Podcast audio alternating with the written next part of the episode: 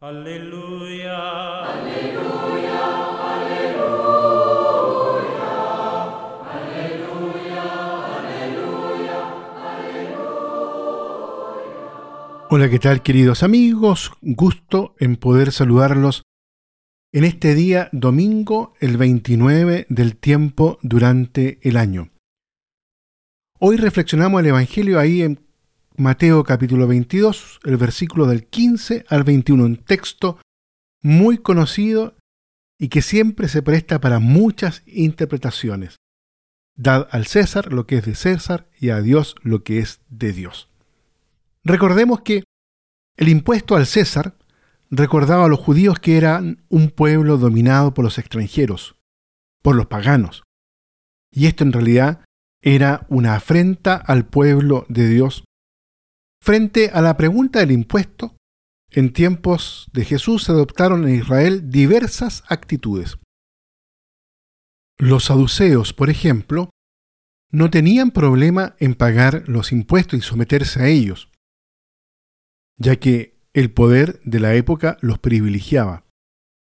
Los fariseos, sin embargo, lo hacían de muy mala gana, y los celotes se negaban en absoluto. Estos últimos nacionalistas al extremo, habían hecho de esto una pregunta fundamental de conciencia. Creían que pagar al César era tanto como negar que Dios es el único Señor de Israel. La pregunta que los judíos plantean a Jesús es una pregunta política. ¿Se puede pagar el tributo impuesto por los romanos? ¿Se debe? ¿Se puede aceptar el dominio imperialista de Roma? ¿Hay que resignarse a ser una colonia? Jesús no entra en la pregunta teórica, puesto que en la práctica los judíos ya han aceptado el hecho de estar bajo el dominio del imperio romano, al aceptar la moneda. Por eso Jesús le pide que enseñen una moneda, para que reconozcan que la pregunta está respondida en la práctica.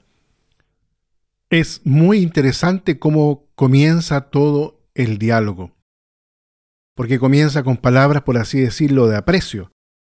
Sabemos que eres sincero y que enseñas el camino de Dios conforme a la verdad sin que te importe nadie.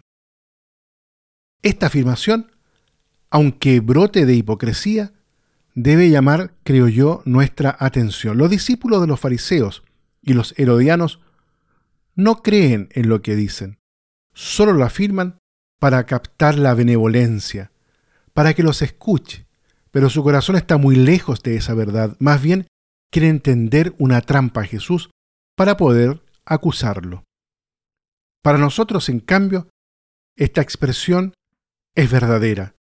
Jesús, en efecto, es sincero y enseña el camino de Dios según la verdad, y no depende de nadie. Él mismo podemos decir, como lo afirma Jesús, Él es el camino de Dios que nosotros estamos llamados a recorrer. Podemos recordar aquí las palabras de Jesús en el Evangelio de Juan. Yo soy el camino, la verdad y la vida. Es iluminador al respecto al comentario de San Agustín. Era necesario que Jesús dijera, yo soy el camino, la verdad y la vida, porque una vez conocido el camino, faltaba conocer la meta. El camino conducía a la verdad, conducía a la vida. ¿Y nosotros? ¿A dónde vamos sino a Él? ¿Y por qué camino vamos sino por Él? Hasta ahí el pensamiento de San Agustín. Tenemos que decir que Jesús responde con un sorprendente realismo político vinculado al teocentrismo de la tradición profética. El tributo al César se debe pagar, porque la imagen de la moneda es suya. Pero el hombre, todo hombre, lleva en sí mismo otra imagen, la de Dios, y por tanto a Él y solo a Él, cada uno debe su existencia. Los padres de la Iglesia, basándose en el hecho de que Jesús se refiere a la imagen del emperador impresa en la moneda del tributo, interpretaron este paso a la luz del concepto fundamental de hombre imagen de Dios, contenido en el primer capítulo del libro del Génesis. Un padre de la iglesia escribe, la imagen de Dios no está impresa en el oro, sino en el género humano. La moneda del César es oro, la de Dios es la humanidad. Por tanto, da tu riqueza material al César, pero reserva a Dios la inocencia única de tu conciencia donde se contempla a Dios. El César, en efecto, ha impreso su imagen en cada moneda, pero Dios ha escogido al hombre que Él ha creado para reflejar su gloria.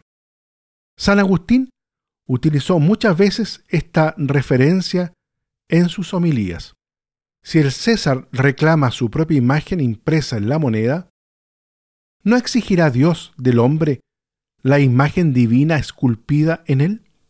Y también afirma, del mismo modo que se devuelve al César la moneda, así se devuelve a Dios el alma iluminada e impresa por la luz de su rostro. En efecto, Cristo habita en el interior del hombre. Esta palabra de Jesús es rica en contenido antropológico y no se le puede reducir únicamente al ámbito político. La Iglesia, por tanto, no se limita a recordar a los hombres la justa distinción entre la esfera de autoridad del César y la de Dios, entre el ámbito político y, el religioso. Más bien la misión de la Iglesia, como la de Cristo, es esencialmente hablar de Dios, hacer memoria de su soberanía, recordar a todos, especialmente a los cristianos, que han perdido muchas veces su propia identidad, el derecho de Dios sobre lo que le pertenece, es decir, nuestra propia vida. Muy bien, queridos amigos, queridos hermanos, dejamos hasta aquí la reflexión este domingo. Los invito entonces para que en este domingo los podamos renovar en aquella imagen que Dios ha grabado en cada uno de nosotros, reflejar el rostro de Cristo para el tiempo de hoy. Que Dios los bendiga a todos y a cada uno. Aleluya.